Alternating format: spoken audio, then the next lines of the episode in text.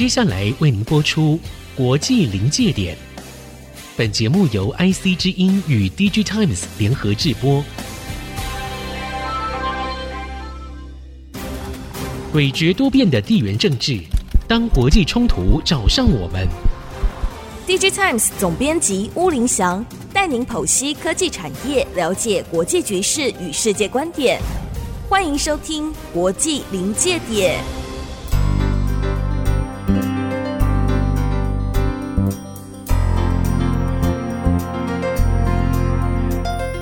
科技产业跟国际关系的对话，欢迎收看《国际临界点》，我是 DigiTimes 巫凌祥。首先介绍今天到场的特别来宾是 DigiTimes 总编辑巫凌祥。诶，那不就是我自己吗？的确啊，今天这集很特别，我们开个玩笑，因为今天没有特别来宾，不是因为我们偷懒啊，或者为了节省经费，而是因为我本人在二月二十号先去了一趟新加坡，二十二号呢又转往印度，在普奈参加了一场研讨会。那一共待了四天，再飞到印度的首都德里拜会访问，又是四天。三月二号才返回台湾，在印度的八天呢，累积了许多第一手也很有趣的见闻。我希望分享给我们国际临界点的听众。当然啊，国际临界点不是旅游节目啊。那今天这集的内容，我们仍然会紧扣科技产业的发展跟国际现实互动的主轴。所以这一集的主题是要向各位报告，印度极为期望，但是还没有建立起来的半导体产业现况如何呢？好，现在我们就进入第一个子题：印度为什么要建立，而且想要建立完整的半导体产业链？表面上这看起来是很简单的问题啊。最明显的理由就是印度就人口数量而言，已经与中国不相上下了。虽然面积小，大约只有中国啊大概三分之一吧，但是历史悠久，雄踞南亚，在国际上绝对算是一个举足轻重的大国。但是呢，二零二二年的统计，印度的人均 GDP 大概只有两千多美元，那只有中国大概五分之一啊，六分之一这样子一个数字。讲到这里，听众观众千万不要怪我啊，为什么拿中国来跟印度比啊？为什么不提别的开发中国家呢？这回我有幸造访从来没有去过的印度，是陪同电子时报社长黄清勇黄社长，他受邀参加在印度普奈举行的 Asia Economic Dialogue，就是亚洲经济对话。在经济对话的两天半的议程当中啊，我都坐在台下聆听。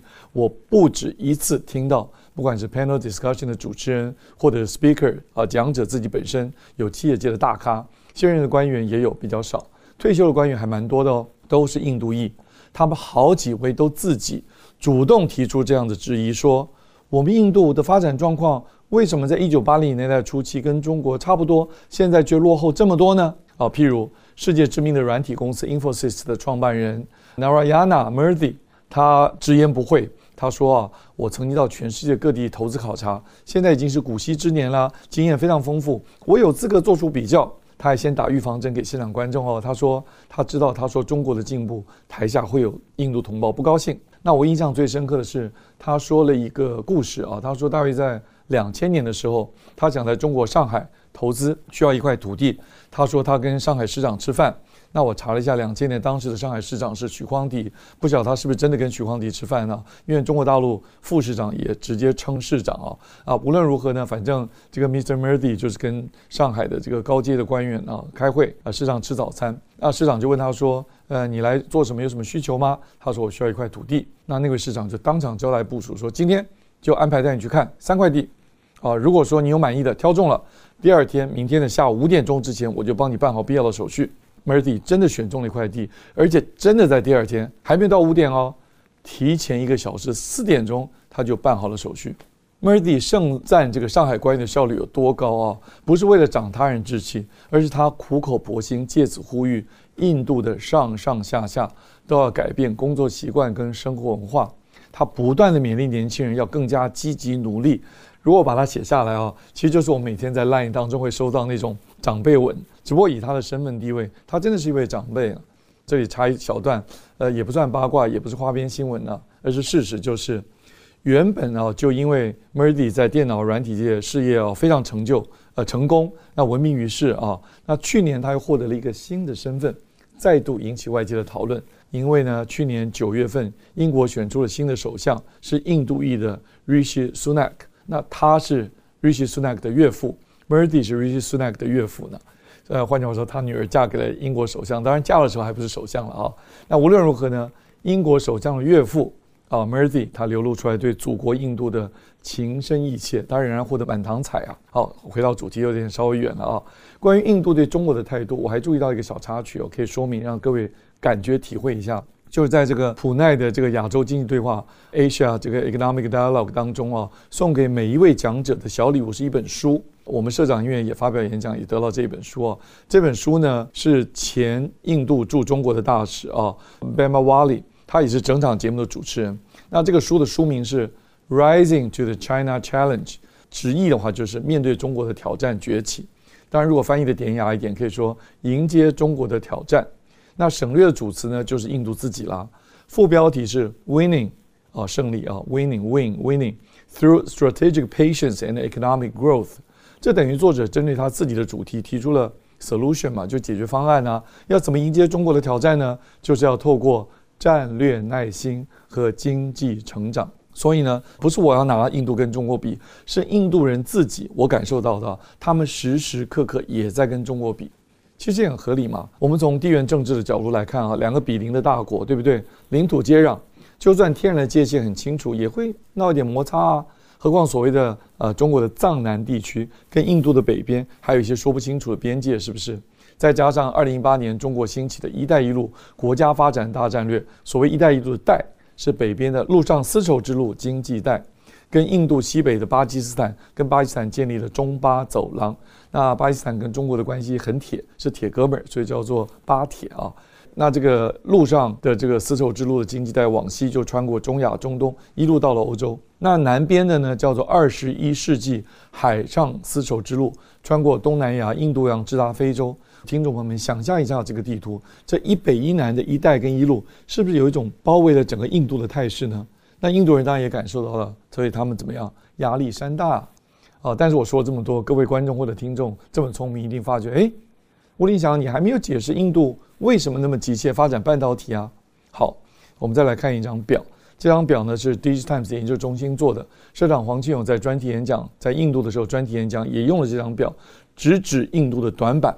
那这张表呢，当然也让现场的印度观众，呃，唏嘘慨叹不已啊！它展现的是印度对东亚。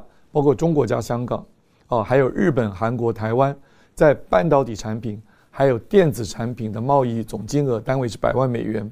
靠近左侧的部分是半导体，那印度对这些国家或地区全部都是逆差。右边呢是这个电子产品，印度对这些国家或地区呢也全部都是逆差，而且金额更大。中国跟香港加起来对印度的半导体的顺差，印度的逆差是八十一亿多美元。电子产品逆差高达四百亿美元啊，这就是我们今天第一个子题的答案了。好，我们先聊到这里，等一会儿再回来。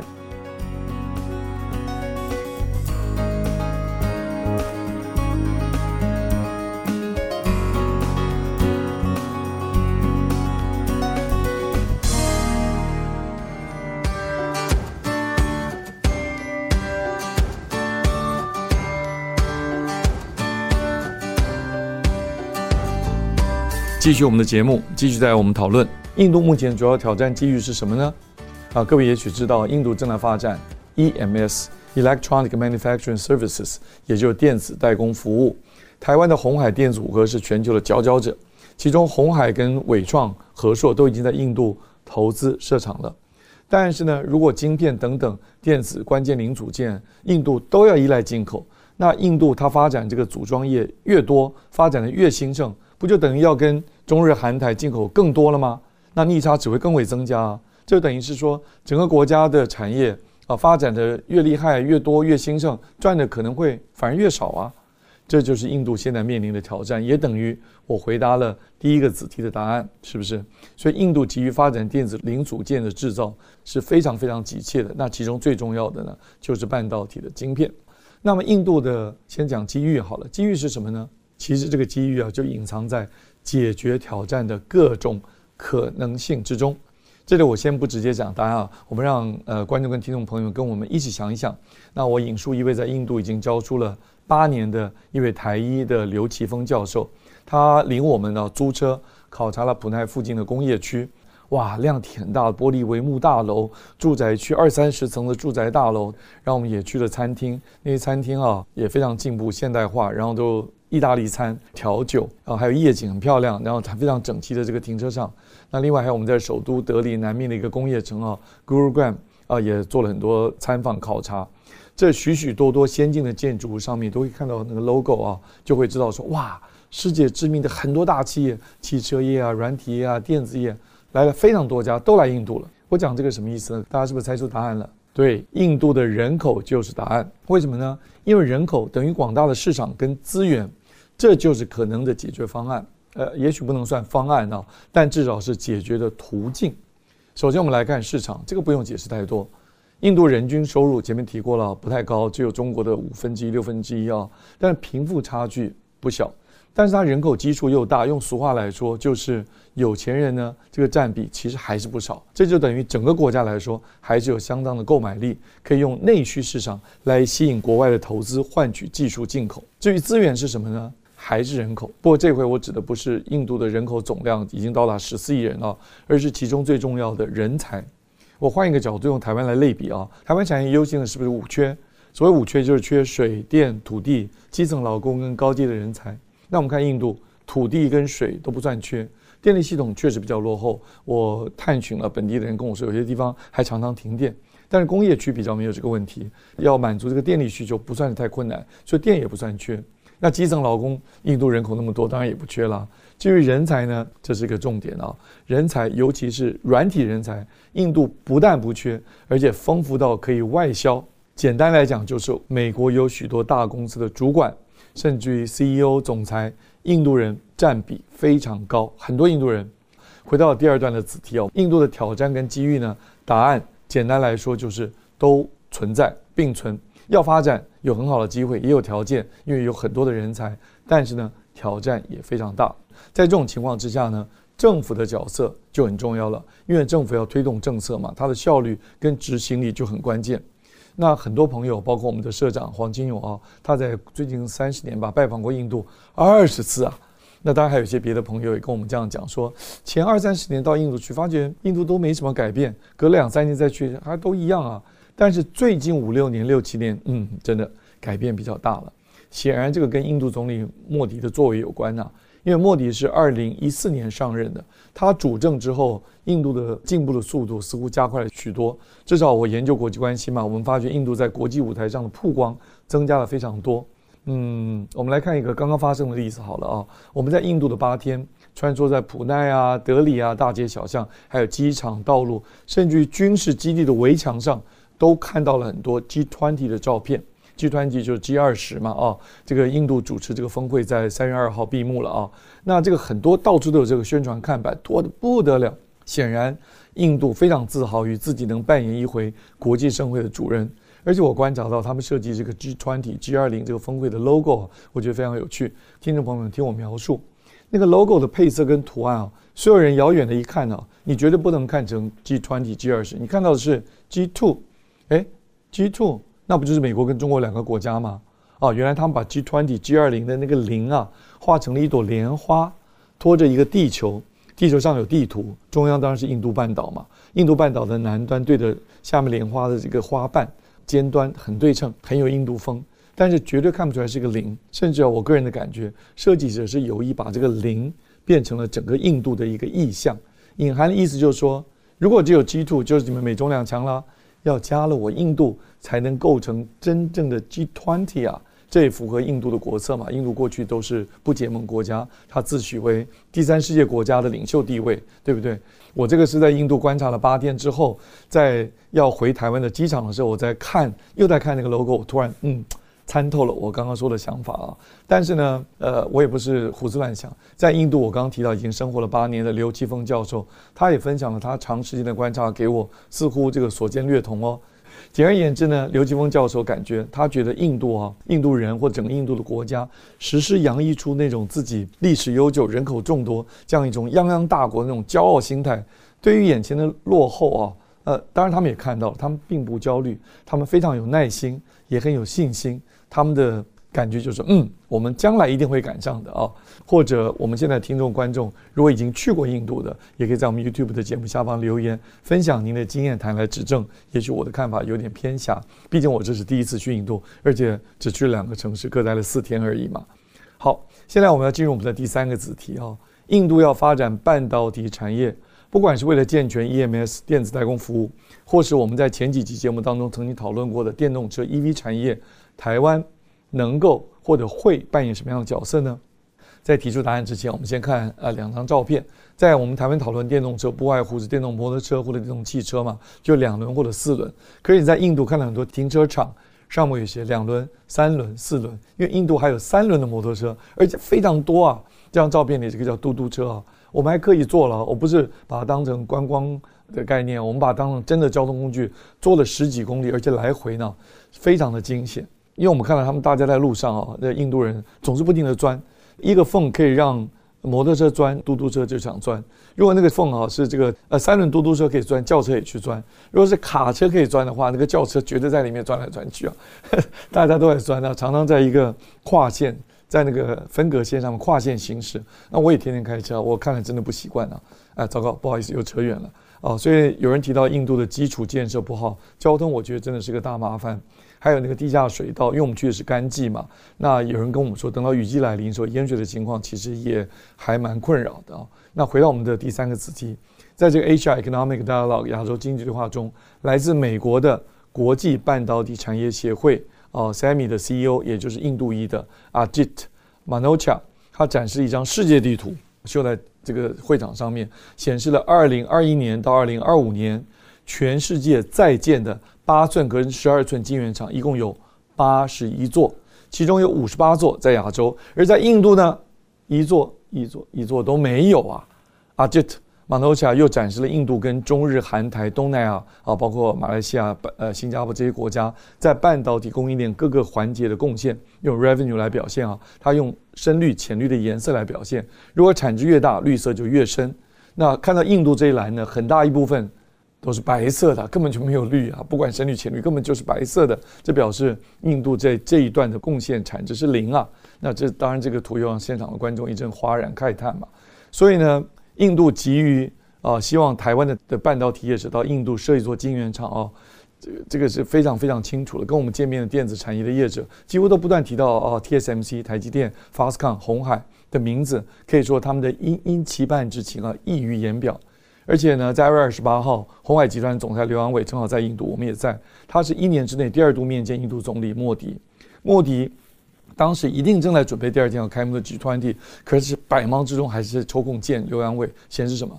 当然是对于红海这家这么重要的外资的重视啊。但是会面之后，并没有传出来这个谣传中的是印度最希望的结果，第一座晶圆厂要启动喽，这个好消息没有。那就在同一天呢、啊，莫迪跟刘扬伟会面那一天，我们也正在访问印度电子讯部的，呃，我们访问到他的 Joint Secretary，翻译成常务次长，也许司长吧，因为 Amitesh 这个辛哈辛哈哦，我们也问了他说，哎，为什么没有传出好消息？有没有什么障碍啊？这不是因为我是记者就非要问让人家有些尴尬的问题啊，而是因为他自己在这个访问过程当中，我是最后一个问这个问题啊。前面是我们的副总问了很多问题，在这个前面副总访问他的时候，他自己提到我们的部会已经宣布过好几次了，印度很快就会有晶圆厂了，宣布了好几次了。那大家都在猜是谁会来嘛？那所有的迹象都显示最可能就是红海，所以呢期望很高，但是就是没有发生。所以后来这个次长啊，Amitesh 就说啊。还在程序当中，in the process，in the process。好，当然呢，这个台湾有能力帮忙，至于要不要帮忙，用什么形式帮忙，那是另外一回事了。这就牵涉到国家外交战略的高层次问题了。我们这次也拜会了中华民国驻德里的代表处，见到非常勤奋工作的驻印度代表葛宝轩，还有经济组组长陈玉琪等很多官员，他们也分享了他们跟印度政府折冲尊祖的秘辛啊。不，他说你不要公开啊，但我简单来讲就是。半导体当然是台湾手中一张重要的牌，但是在没有正式邦交的大前提之下，这场牌局这张牌也不好打。那今天这期时间也差不多了，我我想讲的太多了，只能简单下个结论，那就是印度要发展半导体产业，台湾 can help，真的台湾帮得上吗？但是国家经营国际关系跟企业主经营企业一样，都要讲究利益啊。我们只希望台湾。强大的半导体实力能够为台湾在国际上争取更多实质的利益。以上就是今天这集内容。要强调的是啊，我只是第一次去印度啊，而且我只考察了八天，就跟寓言故事里的瞎子摸象差不多。不过我确定我摸的是印度象就是了啊。那感谢各位观众的收看跟听众的收听。那这个国际临界点是 G Time 跟 IC 之音联合直播的，每周二早上七点钟在 IC 之音 FM 九七点五播出。当然也可以在 Podcast 的平台上面收听。那当天晚上九点钟上架 YouTube，不要忘了订阅、开启小铃铛，就能在第一时间收到我们的更新通知。我是吴林祥，我们下周再见。